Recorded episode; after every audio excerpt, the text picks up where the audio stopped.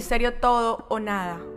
Salmos 144, verso 1. Alaben al Señor, mi roca.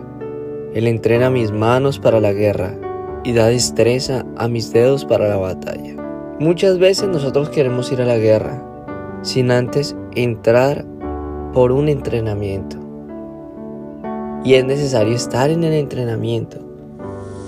Es necesario que nos enseñen cómo se gana esa gran batalla. Por eso el Señor lo hace. Por eso el Señor moldea cada área de nuestra vida. Dios se toma el tiempo de enseñarte, de prepararte, de instruirte para la batalla. Tú estás valorando ese tiempo que Él se está tomando en entrenarte. Recuerda cada vez que Él ha estado para ti. Y hoy quiero que siempre, siempre quede esto guardado en tu corazón. Porque del entrenamiento vamos a ver el guerrero. Y hablo de la lealtad, de la fidelidad, del amor. Hablo de ello. Él nos prueba, Dios prueba. La manera más fácil de vencer al enemigo es entrenándonos, entrenando nuestro espíritu, entrenando nuestra carne.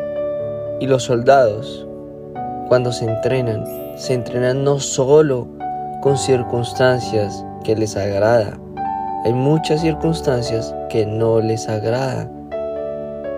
Y es necesario que adaptemos nuestra mente para esas circunstancias que no nos van a gustar. Sin embargo, hacen parte de ese gran entrenamiento. Por ello el Señor te va a llevar a un nivel superior y va a entrenar tus manos para la guerra. Tienes que tener destreza, tienes que tener dominio propio. Si tú logras dominar tu carne, ganaste esa gran batalla.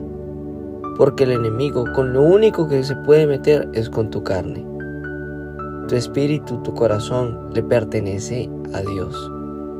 Y Él sabe lo que está haciendo contigo. Dios sí sabe qué planes tiene para ti. Pero tú sabes lo que tú tienes con Dios. Tienes una relación con Dios. Hay un pacto con Dios. ¿Estás listo para vencer al enemigo?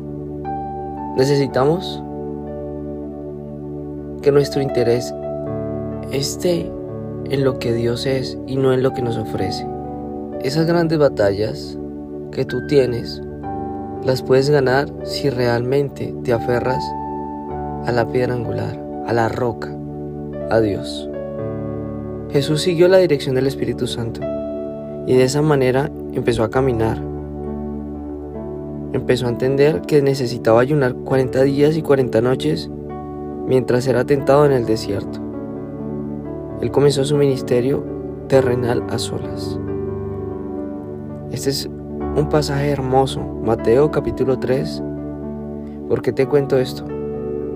Porque no es difícil, realmente es de disposición. La guerra solamente se gana cuando te has entrenado. Entránate 40 días y 40 noches. Es un tip que te puede servir para luchar en esta gran batalla. Dios va delante de ti. Recuerda que con Él es todo o nada. Te habló Frank Mar. Chao, chao.